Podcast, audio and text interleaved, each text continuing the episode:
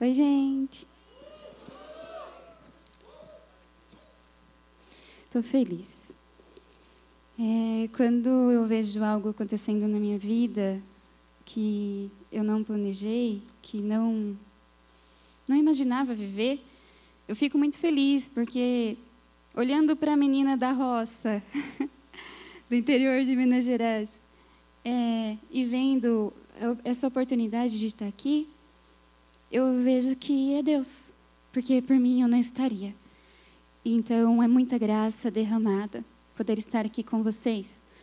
E aí eu quero começar com duas frases.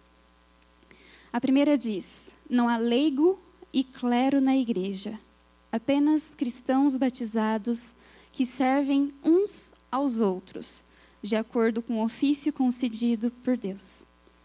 A segunda frase, ela é de Lutero, que diz: Ninguém vive mais para si, mas se entrega a outros por amor. Eu quis começar com essas duas frases porque é muito importante para que vocês possam me ouvir e, além disso, ouvir Deus. Que a gente tenha um entendimento de que não é porque eu estou aqui que eu sou diferente de vocês. Nós somos cristãos batizados e não existe mais clero. Então, o pregador não tem um maior valor do que quem está ouvindo. Se eu estou tendo a oportunidade de estar aqui é porque eu ouvi muito, é porque eu li muito. São muitos professores, são muitos livros e mesmo assim a nossa imperfeição ainda está diante de nós. Mas o que nós aprendemos com a reforma é que não existe mais clero e povo, mas todos somos cristãos. Então, como todos somos cristãos, vamos nos unir aqui para aprendermos a respeito de Deus, a respeito do nosso Pai, a respeito do nosso papaizinho, aquele que cuida da gente todos os dias. Estamos de acordo? Beleza. Então, com esse acordo aqui estabelecido, de que somos todos iguais, é, vamos ao tema, né? O pastor começou no sábado passado com o tema da reforma. Hoje a gente vai dar continuidade, mas com um recorte diferente. Por que, que eu digo um recorte diferente? É, a reforma ela é imensa, tem muitas histórias, tem muitas pessoas que fizeram parte dela. Então, não daria para a gente falar de tudo aqui. Então, nós fizemos um recorte e vamos falar de alguns assuntos que estão voltados à transformação da sociedade. Então, que reforma foi essa que transformou a sociedade daquele tempo, do século XVI? Que reforma foi essa que transformou a sociedade a ponto dessa sociedade ainda hoje ter os frutos dessa reforma? Então, que reforma foi essa? Nós vamos falar dos impactos dessa reforma na nossa sociedade. E aí, falando desses impactos, né, quais foram então esses impactos? Poxa, eu estou curiosa. Quais serão esses impactos? É, será que foi algo é, simples? Será que foi algo que derramou sangue? Como que foi?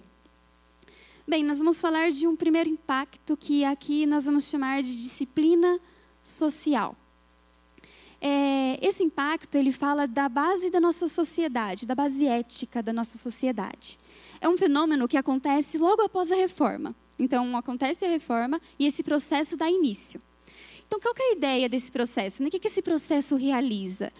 É, ele disciplina a sociedade através das pessoas.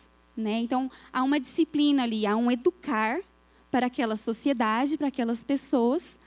E isso é realizado não aqui no, no culto, mas na vida diária dessas pessoas. Então, há uma disciplina agora que está sendo construída na comunidade, através dos cristãos que acabaram de passar por essa reforma, que estão nesse processo de reforma que leva muitos anos.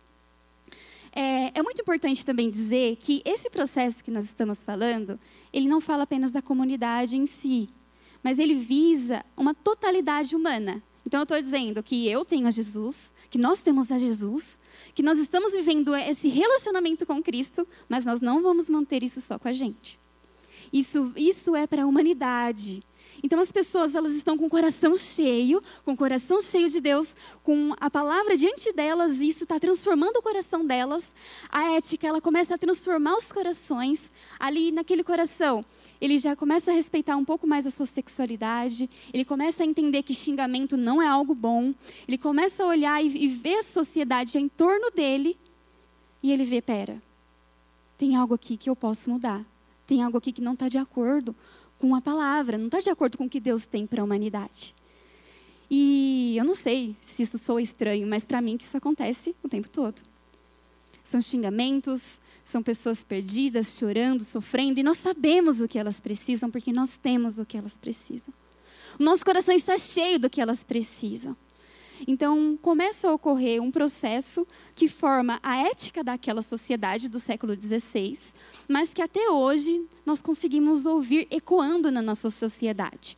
Então, quando nós estamos na nossa sociedade e vemos bases, então, o que é certo ou o que é errado? Por que, isso é certo ou errado? Ainda que as pessoas não reconheçam, isso é um fruto da reforma.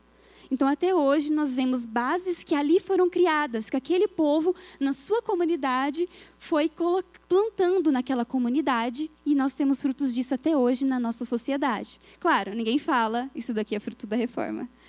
Mas nós vivemos isso ainda hoje na ética da nossa sociedade. Então, o primeiro impacto da reforma é, é isso, essa transformação social, essa construção da ética que nós vemos a partir do século XVI ali. E é muito interessante observar que o governo tem essa visão, inclusive hoje. O governo sabe o papel da igreja na sociedade, o impacto dessa igreja na sociedade, a piedade da igreja que chega até as pessoas, que vai amar o pobre, que vai ter misericórdia da viúva e do órfão. Então, isso está diante dos nossos olhos. A reforma é como se estivesse aqui diante dos nossos olhos acontecendo. Há uma ética que nós vamos ver na nossa sociedade e que nós devemos continuar contribuindo para ela. É o nosso papel continuar contribuindo para que essa ética continue. Bem, esse é o primeiro impacto que nós vamos tratar aqui. E vamos já direto para o segundo. esse é bem interessante, que diz respeito ao impacto causado da liberdade. Né? É, hoje, para nós, é muito difícil observar isso. Né? Hoje, para nós, é muito claro que a igreja ela é separada do Estado. E quando nós vemos a igreja conversando com o Estado, a gente já fica meio desconfiado. Eu fico olhando para a história e eu falo, olha, isso pode dar muito problema. então, para nós, isso é muito claro, de que a igreja, sim, tem o seu papel, mas ela tem o papel dela e o Estado tem o seu papel. A igreja tem o papel realmente de cobrar esse Estado. Mas existe uma separação que é muito clara para nós. Que naquela época não era. Século XVI não existia essa divisão. Se nós olharmos para a história da igreja diante de nós, nós vamos ver um casamento entre a igreja e o Estado. Então o Estado vai definir quem vai assumir alguns papéis na igreja, a igreja de repente vai lá e dá palpite no Estado. Isso era algo bem comum para eles. E isso impacta diretamente na liberdade dessas pessoas, né? Então, esses indivíduos, eles não tinham o direito de falar, olha, eu sou cristão protestante ali da Batista do povo. Isso antes da reforma não, não acontece. Muitas das vezes o Estado define o que aquela pessoa vai ter de religião. Então, existe esse casamento entre a religião, que não está seguindo ali alguns preceitos, que já está um pouco perdida ou muito perdida, e esse casamento com o Estado. Então, há essa, esse casamento entre eles. E a reforma vem trazer essa liberdade. Né? Então, imaginamos que está aqui a parede né, da, de onde foram pregadas as 95 teses. Né? A gente tem aqui o martelo. Imaginem papá bater o martelo. Estão ali as 95 teses. E a partir daí que começa uma, uma liberdade, que as coisas que aquela igreja está fazendo, que está sendo beneficiada financeiramente, e tudo aquilo que gera dentro daquela sociedade, aquilo começa ir passando de pessoa para pessoa, e isso gera em nós, a partir da reforma, uma liberdade.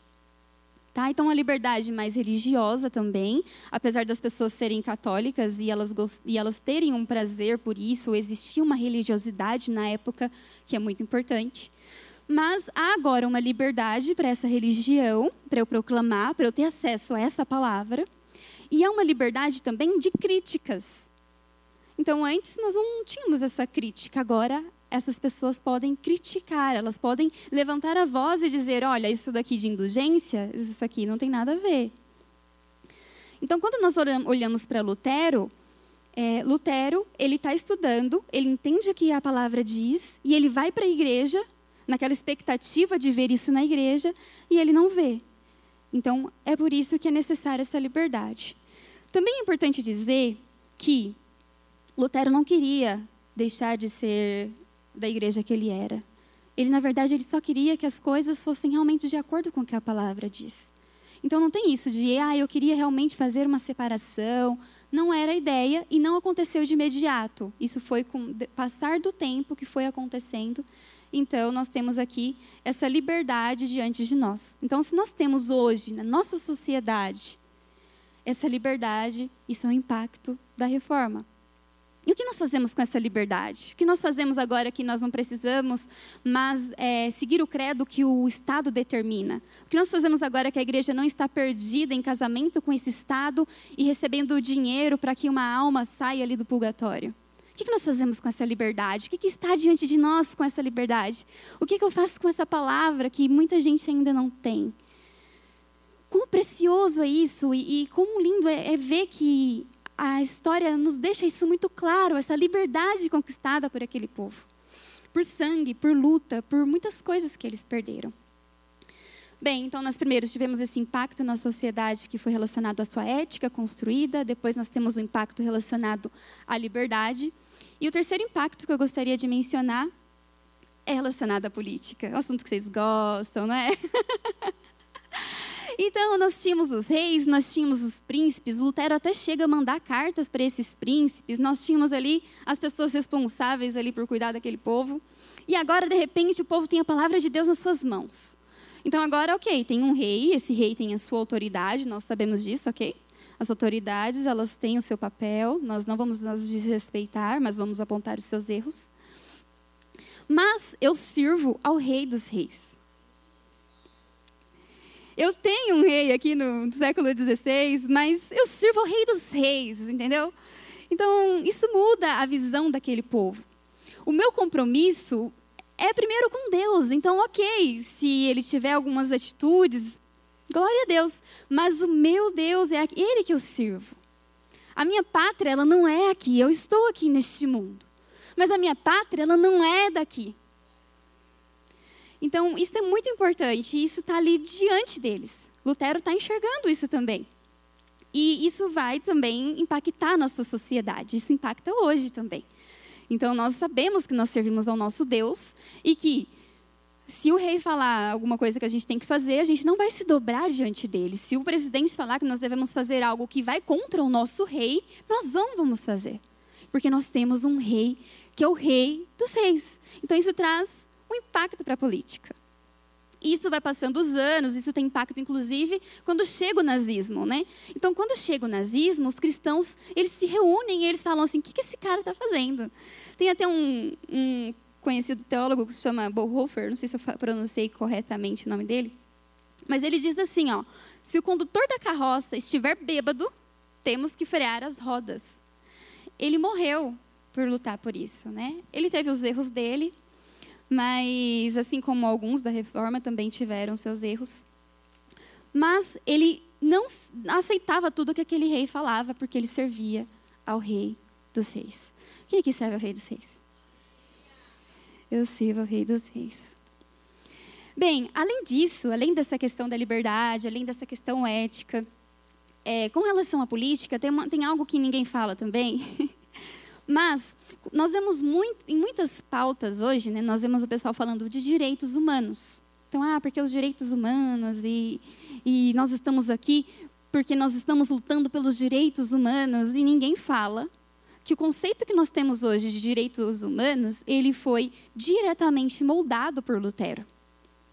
Então, Lutero, que é um homem muito importante para a reforma, ele era envolvido sim com política, ele teve seu papel muito importante diante da política, e ele mesmo foi que moldou, que nós temos esse pensamento dele moldando o, o que nós entendemos hoje como direitos humanos.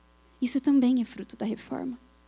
Se nós entendemos o que é direitos humanos, antes a igreja não entendia isso, não era tão claro. Mas agora, a partir de Lutero, o indivíduo ele tem um valor diferente. Então, se antes o clero era o bambambam bam, bam, e os indivíduos tinham um valor menor, agora isso não é bem assim. Há uma valorização do indivíduo. E aqui não é para vocês ficarem se achando aí, não, viu? Mas há uma valorização no sentido de que antes aquele homem que vivia do trabalho secular, ele não tinha o mesmo valor diante de Deus como o clero que estava ali na, na igreja e ensinando. Então antes era como se eles não tivessem o mesmo valor. A partir daqui fica muito claro que esse indivíduo tem valor diante de Deus. E, além disso, a própria democracia. Então, a própria democracia que nós vivemos, ela também tem influência da reforma. Então a reforma ela teve muito impacto com relação à política. E glória a Deus por isso, porque se nós observarmos a política daquela época, era uma bagunça. Eu comecei a ler, eu falei, meu Deus. eu não sabia se eu ficava mais triste pela história da igreja que estava ali naquele momento ou pela própria política, porque era terrível. Bem, uma coisa é, que é interessante nós observarmos também a respeito disso é que Lutero, quando ele está falando de direitos humanos, né, e e esse é um risco que nós corremos. É, ele não está pensando nele, tá? É, ele está pensando em terceiros, ele está pensando no outro. E aqui eu quero que a gente pense junto sobre isso, porque não pode ser um desejo egocêntrico. Tá? Eu estou aqui interferindo na política, eu vou pensar no meu voto, eu vou estudar sobre política, eu vou entender por que, que partido tal ou partido tal tem mais votos ou menos, é, tem mais ou menos deputados como cadeiras, eu vou entender sobre política, mas é muito importante observar, olhar Lutero e ver que ele está olhando para terceiros. Ele está fazendo isso por amor às outras pessoas, não por olhar para o próprio umbigo. Então eu fico muito desconfiada quando nós pensamos, poxa, vamos fazer isso porque eu não quero que isso aconteça comigo. Nós vamos proteger a igreja, nós vamos proteger o evangelho. Mas do que nós estamos com medo se nós servimos ao Rei dos Reis? Porque quando, quando eu olho para a igreja e vejo a igreja apanhando na história, eu vejo crentes muito mais crentes. Quando eu olho para a igreja e eu vejo ela passando por perseguição ou passando pelo deserto, eu vejo Deus agindo. Então, por que, que nós estamos com medo? Nós precisamos pensar sim nos terceiros, em, em como que vai ser isso para a nossa sociedade, qual que é o melhor para a minha sociedade, o que, que é o menos ruim para a minha sociedade, pensar em terceiros e não só no, no nosso próprio umbigo, porque, gente, independente de como vai ser, nós precisamos orar e, de qualquer forma, nós podemos padecer e sofrer perseguição. Mas nós servimos ao Rei dos Reis. Bem, mais um impacto com relação à reforma é, é um que eu particularmente. E aí, meninas, vocês estão aí? eu quero perguntar: é casamento ou é convento? Nenhum dos dois, né? Vocês vão falar assim, poxa, eu não posso nem escolher. Pois é, século XVI, ou era casamento, ou era convento, tá bom? Não tinha outra opção, a não ser que você quisesse correr muito risco pela sociedade afora. E um outro impacto que a reforma traz, e que ninguém fala, aliás, o, o feminismo não vai falar, né? é que a reforma, ela traz um impacto gigantesco com relação ao papel da mulher na sociedade. A partir da reforma, as esposas dos reformadores, que agora podem casar, podem ter os filhinhos deles, né? Que agora eles, eles eram padres, não podiam, agora eles podem. As esposas desses homens de Deus, elas são usadas de forma poderosa e nós temos muitas dessas mulheres sendo usadas por Deus para mudar a sociedade e para fazer diversas coisas. Então a reforma traz um impacto gigantesco na vida dessas mulheres. É muito legal observar que Lutero ele fala assim que ele não consegue imaginar a sociedade sem a mulher. E não é porque a mulher tem filhos, mas pela inteligência, pela ética e pela piedade dessas mulheres. Lutero ele vai dizer assim para a esposa dele: "Você é minha doutora. Você é estrela da manhã de, eu não sei nem falar o nome da cidade, é Wittenberg, eu não sei se é Wittenberg ou Wittenberg. Você é estrela da manhã, você é minha doutora. Então, Lutero ele olha para as mulheres e ele consegue enxergar essas mulheres como os homens. E cada um com o seu papel, cada um com o chamado, com o dom que o Senhor deu. Mas Lutero olha com um jeitinho especial para essas mulheres e elas têm um papel muito importante na reforma. E claro, eu trouxe o nome de duas delas para a gente conversar um pouquinho. A primeira mulher é Margarida de Navarra. Margarida, ela tinha o esposo rei e o irmão rei. Muito interessante, ela era uma mulher que tinha um poder assim para influenciar. E enquanto o irmão dela está levando armas para a guerra, Margarida está levando pregadores para falar do Evangelho. Então, nós podemos pensar, poxa vida, ah, mas ela tinha dinheiro, ela tinha status, ela tinha condições para isso, mas aí a gente pensa, poxa, a gente tem dinheiro, quem tem dinheiro faz isso mesmo, a sociedade que tem dinheiro faz isso mesmo. Hum, mais ou menos, né? Então, essa mulher, ela tinha uma influência, claro, mas ela usou essa influência para a glória de Deus. E eu me pergunto, onde nós temos influência se nós estamos usando para a glória de Deus? Porque ela aproveitou as oportunidades. E aí eu fico imaginando, poxa, quantas oportunidades eu não tenho toda semana? E será que eu estou aproveitando cada oportunidade? Porque é um convite. Nós olhamos para a vida de uma mulher que poderia estar ali fazendo as suas unhas e fazendo um monte de coisa, mas ela pega as oportunidades que estão diante dela e usa para que pregadores falem do amor de Jesus. Então, muitas das vezes a gente tem dificuldade de pegar um valor X e cinco reais do nosso salário e ajudar um missionário. Às vezes a gente tem dificuldade, N dificuldades para ajudar pregadores. Orar por eles, ligar para eles. Poxa, quais são os missionários da Igreja Batista do Povo?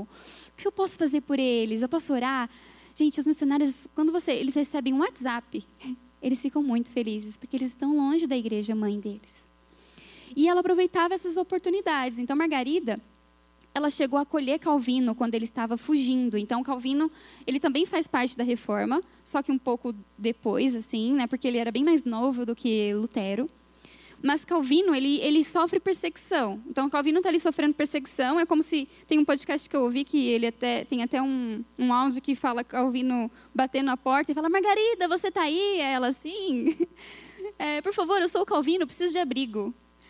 Então, ela dá abrigo para Calvino ela dá abrigo para outros homens de Deus, ela leva esses homens de Deus para falar da palavra, e não só isso, mas enquanto esses homens de Deus estavam fugindo, ela ia atrás para poder libertar aqueles homens daquela pena que eles tinham recebido. Os advogados aí que quiserem ser usados por Deus. então, ela foi uma mulher muito usada e muito importante, muito usada por Deus, de uma forma poderosa. Não bastasse tudo isso, Margarida ainda era evangelista. É claro que eu tinha que trazer, né, alguém aqui bem evangelista. Todos eles, claro, né, eles falavam do amor de Deus para fora.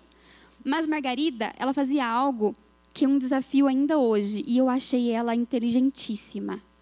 Ela pegava os contos da época, que era aquilo que as pessoas tinham o costume de ler, e ela escrevia contos parecidos, que ela sabia que aquilo ia chamar a atenção das pessoas, e no final ela colocava ali as aplicações bíblicas dela, colocava textos bíblicos. Então Margarida, ela usava dessa conversa com a sociedade, ela tinha esse diálogo com a sociedade.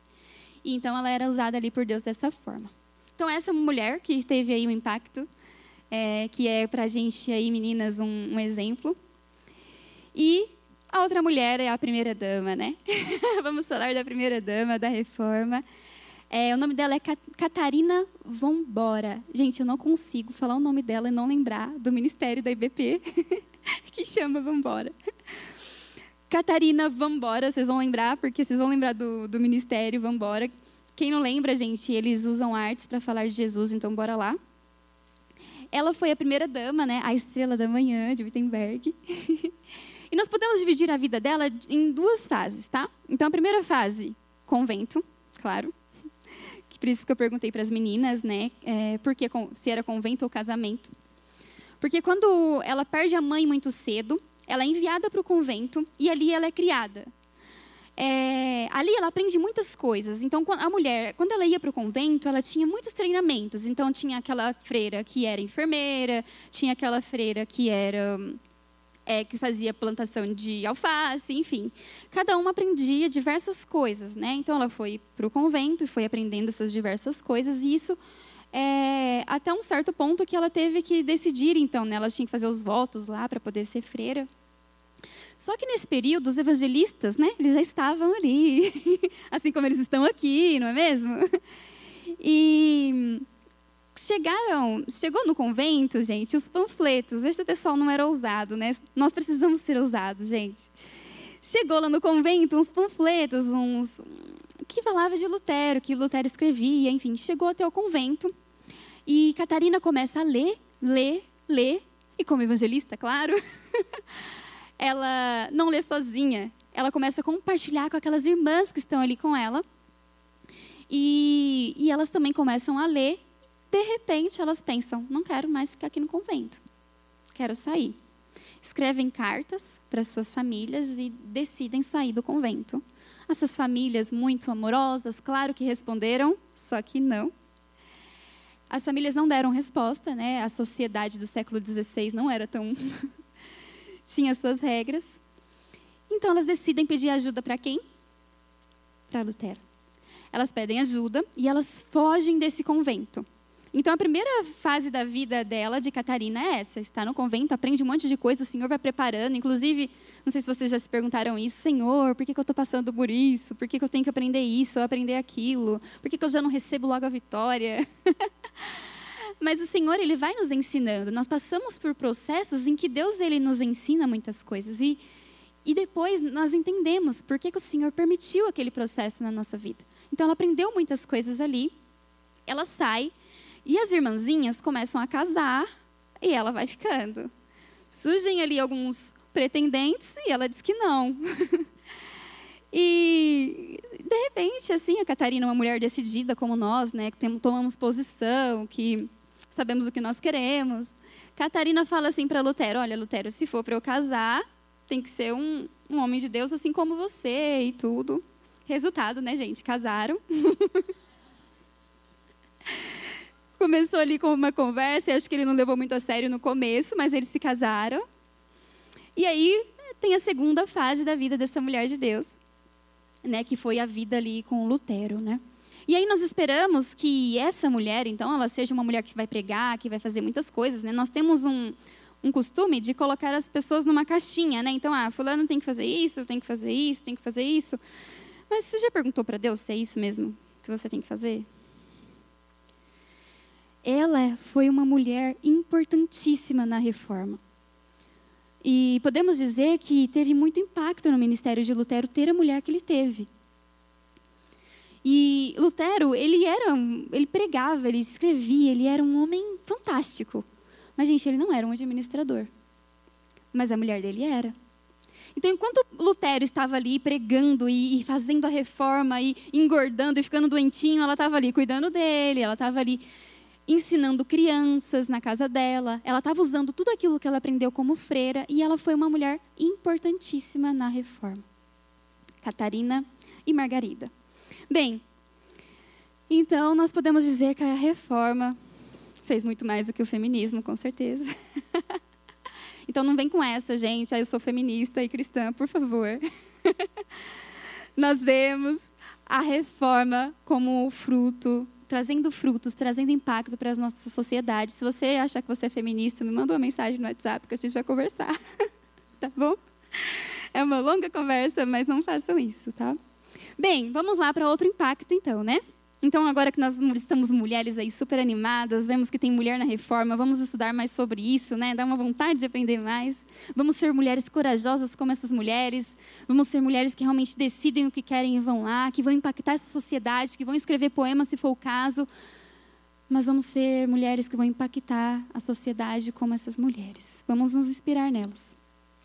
Bem, um outro impacto que aqui já é um pouco mais abrangente, é com relação à cultura. Né? Então, a reforma ela impactou a cultura de uma forma muito forte.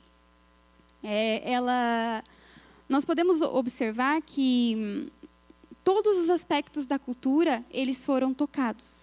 Então, foram muitos os aspectos, nós não conseguiríamos listar aqui quantos desses aspectos foram tocados pela reforma, mas há um impacto muito grande naquela cultura através da reforma é, inclusive em literatura e artes, tá? Então, se nós formos observar para Lutero, né, a gente olha a cultura, a gente vê que eles eram famosos por fazerem milagres. Então, os santos, aquelas pessoas, elas eram famosas por milagres que eles realizavam. Mas Lutero, ele é um cara dos textos. Então, ele é um cara de livros, ele é um cara que escrevia muito. E ele não escrevia necessariamente para ser lido, para ficar famoso. É interessante observar a, a piedade, a, como era o coração de Lutero. Mas Lutero ele escrevia, Lutero estava envolvido com a cultura. E aí eu fico observando e pensando, por que, que nós não podemos então escrever livros? E qual seria o impacto de nós escrevendo livros, não só para cristãos? Como que é o impacto de nós cristãos escrevendo livros é, para as crianças? Qual o impacto que isso gera? Qual é o impacto que gera se eu escrever um livro voltado para para as pessoas que, que enfrentam a homossexualidade, para que elas possam ouvir de Deus através de um livro que elas nem imaginavam? Qual é o impacto se eu, através da cultura, levar a Jesus como a Margarida fazia? Então, há um impacto na cultura. Eles têm um impacto enorme na cultura.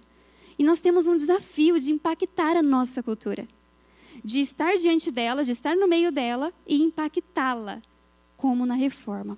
E a reforma ela nos traz esse convite. Nós olhamos para eles a preço de sangue, mortes, sofrimento, perseguição.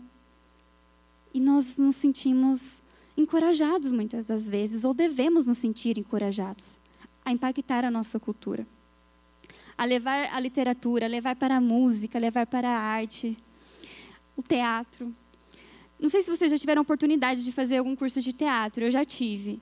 É uma outra realidade. As pessoas que estão envolvidas com a arte, elas elas têm muitas religiões muito complicadas, elas acreditam em coisas muito complicadas, elas têm uma necessidade de Deus muito grande. Qual é o impacto de ter cristãos relacionados a essa arte?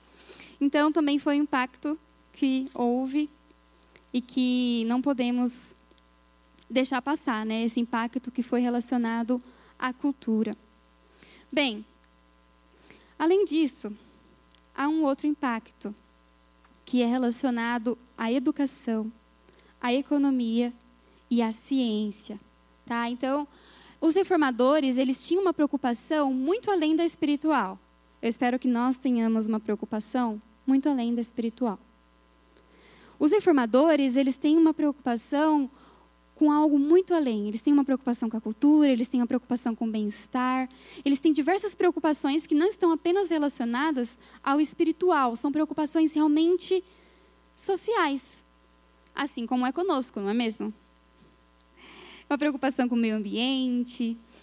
E esse, esse conhecimento que esses reformadores têm, ele chega até as pessoas. Então, assim, antes a Igreja Católica ela continha o conhecimento. É, eles eram os portadores da palavra, eles eram portadores do conhecimento. Mas agora esse conhecimento ele ele tem ele tem a sua expansão, ele começa a chegar muito mais às pessoas né? E Lutero, ele é um cara muito importante na educação e inclusive na reforma dessa educação. Lutero ele tem envolvimento com a pedagogia, Lutero ele tem envolvimento com a educação, com música. Ele foi um cara muito influente em todas essas áreas: educação, economia, ciência, liberdade, papel da mulher, tantas coisas que nós temos diante dos nossos olhos que foram impactadas. Antes, o conhecimento, os treinamentos estavam ali disponíveis apenas no convento. Agora isso abre para a sociedade. Quanto conhecimento nós podemos levar a essa sociedade? Quantos profissionais nós temos aqui? Às vezes nós fazemos a, a viagem para o sertão e como é importante quando vai alguém que pode desenvolver a sua profissão lá. Então, levar esse conhecimento, levar essa educação. Os reformadores tinham algo diante deles é, que era com relação ao conhecimento e a transformação que ele gera na sociedade. Se a nossa sociedade tivesse o conhecimento político necessário, talvez nós não estivéssemos na situação que nós estamos. Esse conhecimento que chega diante da sociedade, ele é muito importante para que a sociedade possa decidir. Eu fui criada em Minas, né? E é, o pessoal fala bastante dos mineiros agora na política.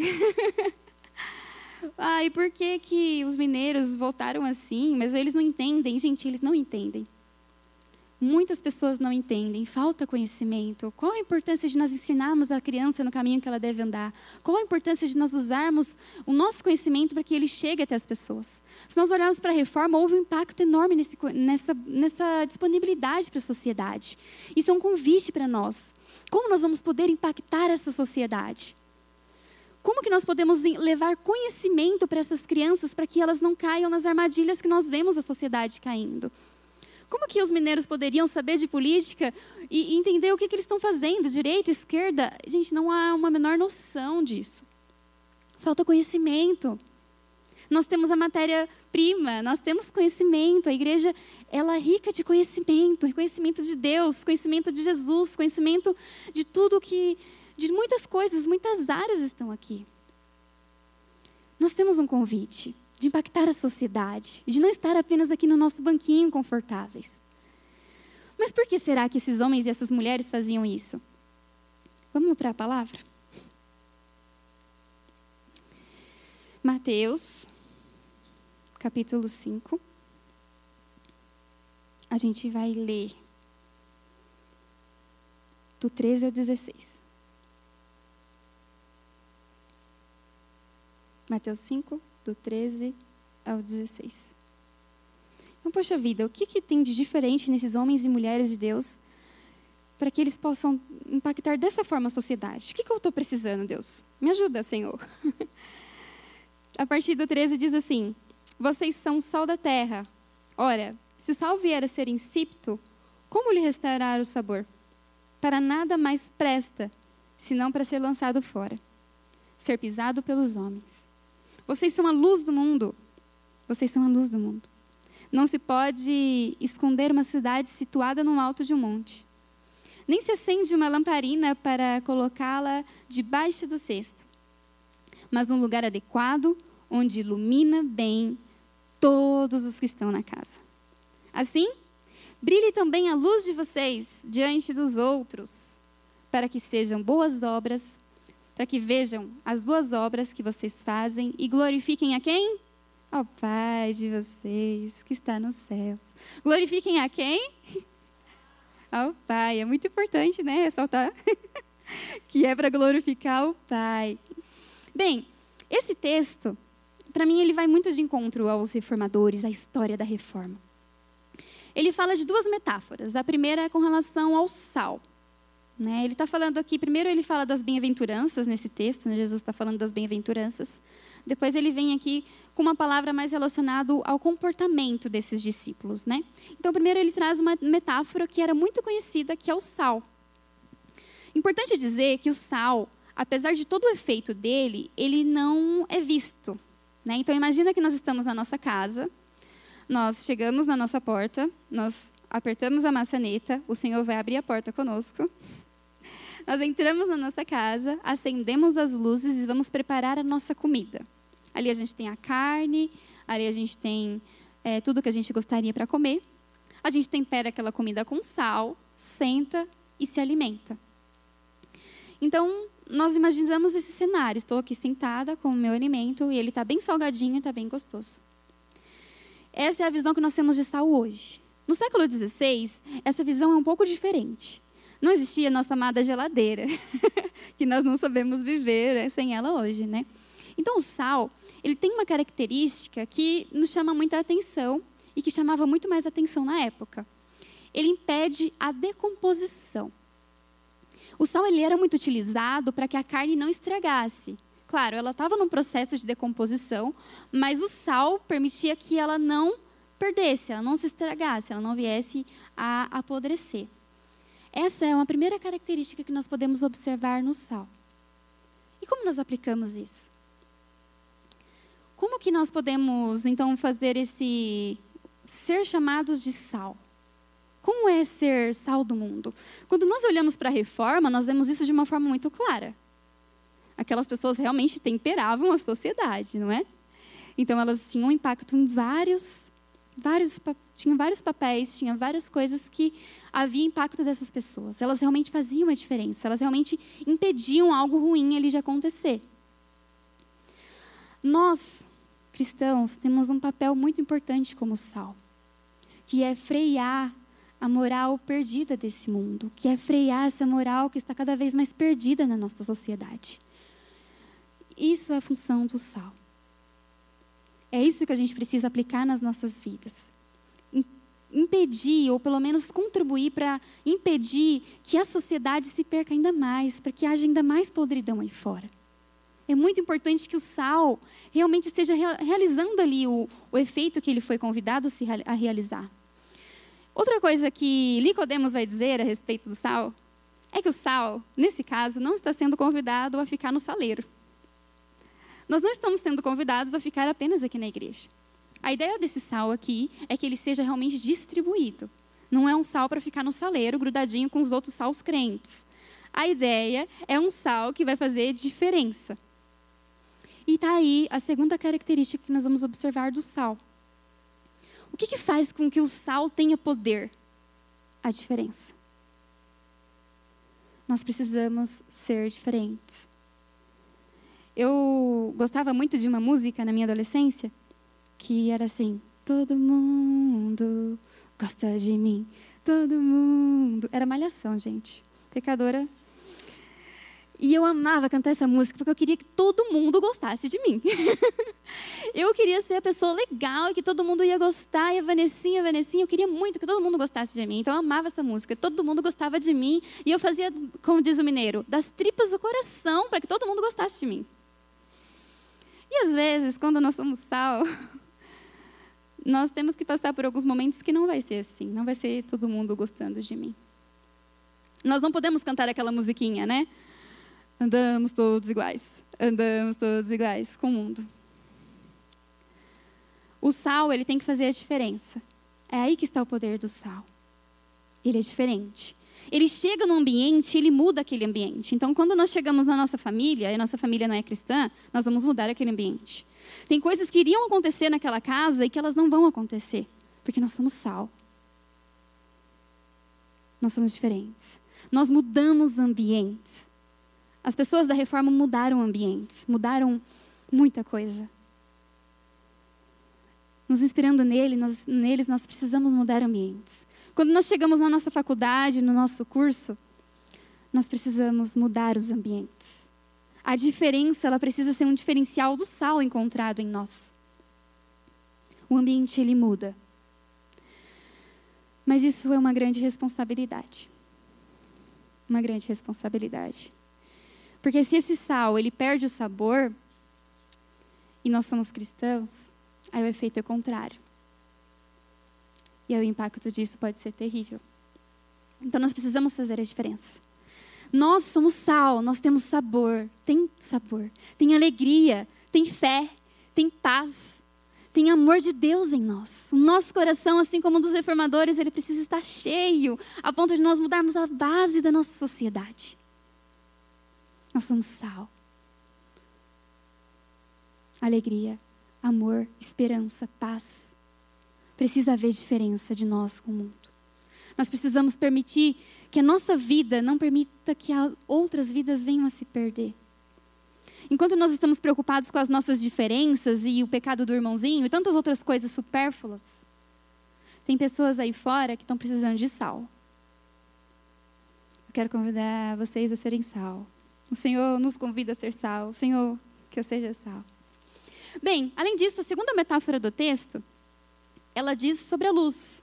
Então, enquanto o sal, ele tempera, mas não aparece, a luz já é um desafio maior, né? Tipo, Senhor, quando eu disse eis-me aqui, eu não estava planejando isso. então, a luz é diferente. O sal, enquanto ele pode ficar ali no bastidor e, e é bem mais confortável, né, o bastidor. Com relação à luz, não é bem assim. Né? A luz ela é vista. É uma característica diferente, mas que também está sendo dita aqui para os discípulos e está sendo dita para nós. É, e aí, quando a gente olha para o sal e a gente fala, Deus, eu acho que eu sou esse sal aí, que não tem muito sabor, não. Deus, entrei no Uber hoje, nem evangelizei.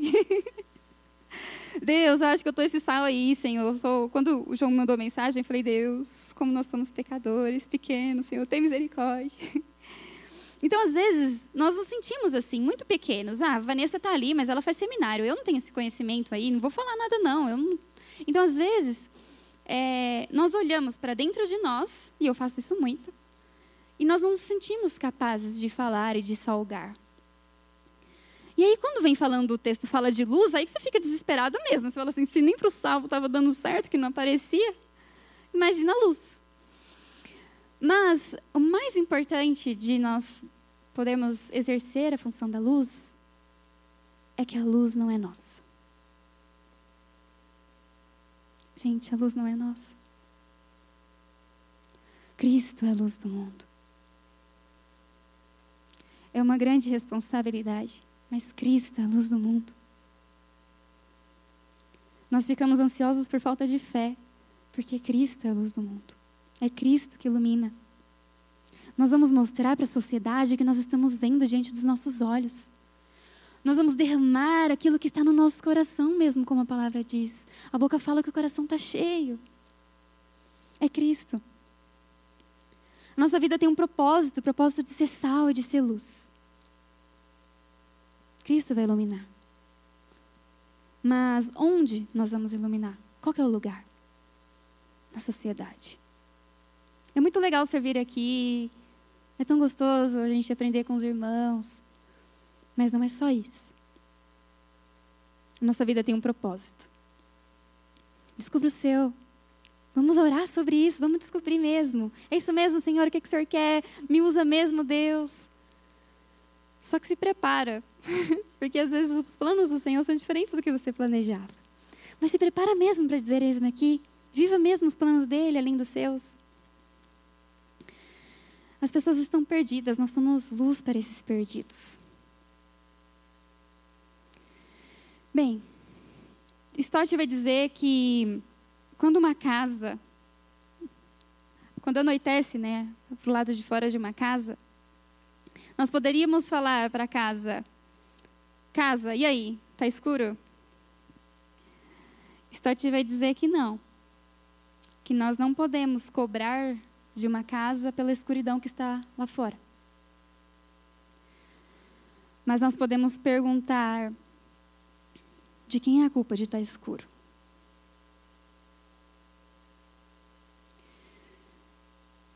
Existe algum bem que nós estamos deixando de fazer? A casa não tem culpa. Muitas das vezes nós podemos estar sentados e dizendo: Isso está errado, isso está errado, isso está errado, isso está errado. Que medo disso, que medo daquilo, mas de quem é a culpa? Nós não podemos culpar a casa porque está escuro lá fora. Mas a gente pode perguntar: onde está a luz? Onde está o sal que essas pessoas estão precisando? Qual é o impacto que a luz e o sal vai trazer para a sociedade? Onde está a luz? Onde está o sal? Onde está a igreja? Eles morreram. Essa palavra teve sangue derramado. Muita gente não tem. Muita gente está chorando, sofrendo de, com depressão e tanta coisa. A gente está perdido em tantas coisas. Onde está o sal? Onde está a luz? Onde está a igreja?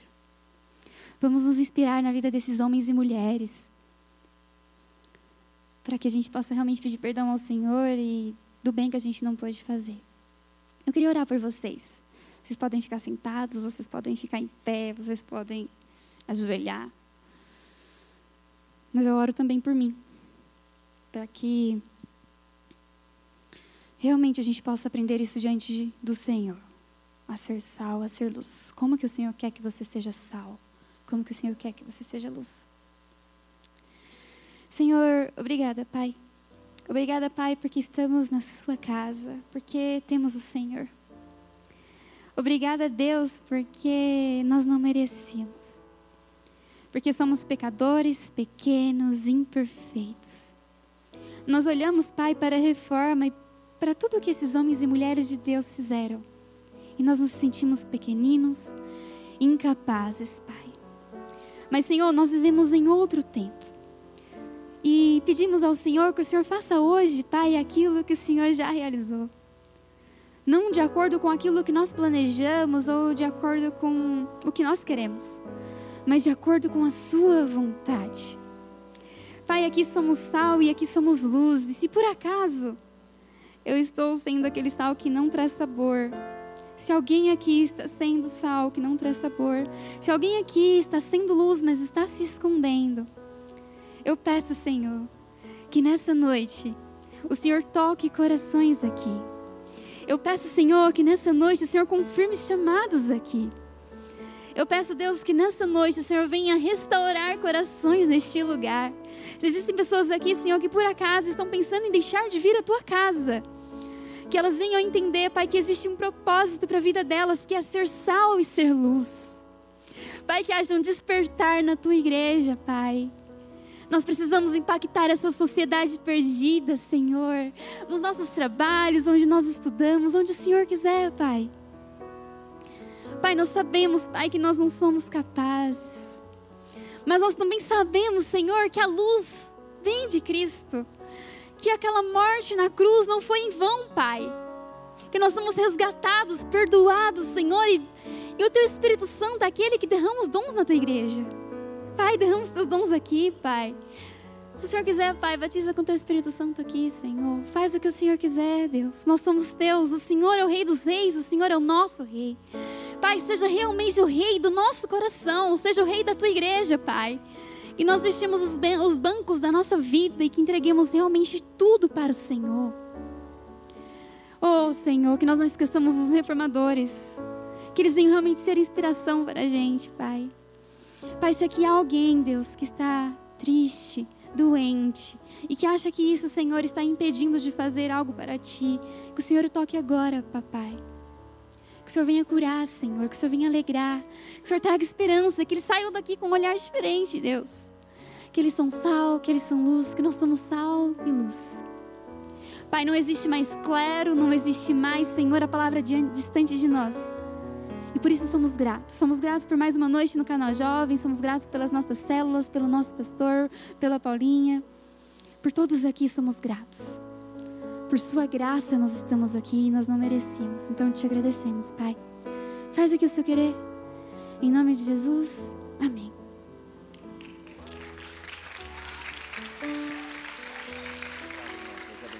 Obrigado mesmo. Uou! Como disse a irmã Cláudia, Deus está pegando, hein? Eita Jesus, Deus pegou. Eu gostaria de te convidar para que você ficasse em pé. Nós vamos terminar essa essa noite cantando ao Senhor. Vanessa, obrigado pela sua vida. Obrigado por ter sido esse instrumento do Senhor para a nossa comunidade. Obrigado por ter permitido com que Deus falasse através de você. Uma palavra muito encorajadora, uma palavra que nos faz olhar para a história da igreja e ver que o Senhor nunca abandonou o seu povo, o Senhor sempre levanta homens e mulheres para que exerçam influência na sociedade.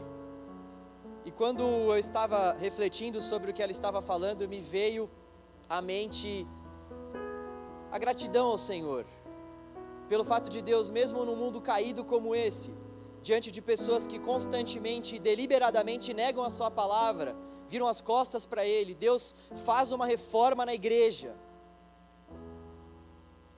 E não somente faz uma reforma na igreja, mas Ele faz uma reforma na própria sociedade também. Olha quanta bondade e misericórdia do Senhor. Eu gostaria que nós terminássemos esse nosso momento em comunidade orando ao Senhor e clamando que Ele é lindo, que Ele é maravilhoso, que o nome dEle é de fato poderoso.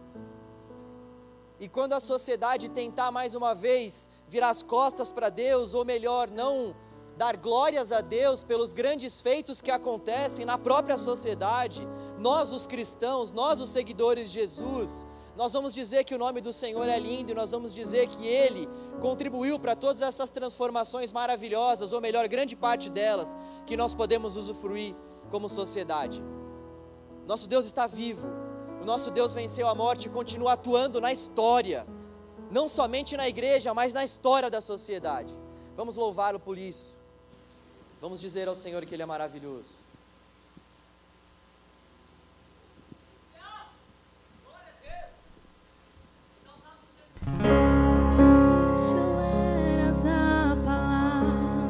Te louvamos, Deus.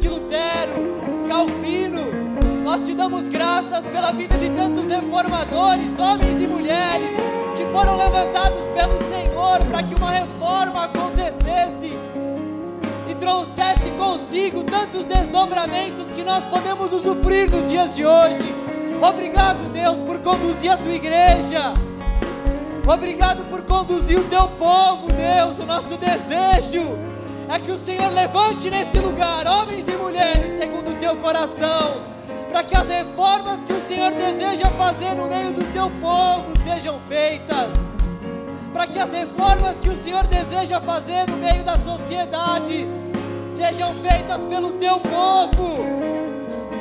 Oh Deus, levanta-nos como igreja do Senhor. Levanta-nos, Deus, na autoridade e no poder do teu Espírito. Levanta-nos cheios de coragem e intrepidez, para que o mundo veja que tu és Senhor, para que essa sociedade possa desfrutar de dias de paz, dias de amor, para que essa sociedade possa de fato, Deus, desfrutar da bondade e da misericórdia do Senhor, Pai. Levante a tua igreja, Senhor. Levanta o teu povo, Deus. Usa-nos, Pai. Usa-nos, Pai. Usa-nos assim como o Senhor já fez outrora. Usa a tua igreja, Senhor. Limpa-nos, Deus. Santifica-nos, Deus. Livra-nos, Senhor, de uma união, Pai de uma união perigosa com o Estado. Livra-nos, Senhor, livra os teus líderes, livra a tua igreja de se corromper com este século. Livra, Deus, e usa, limpa e usa. Livra, Senhor, e levanta. Em nome de Jesus, para a glória de Jesus. Faça isso, Senhor, no nosso meio, Deus.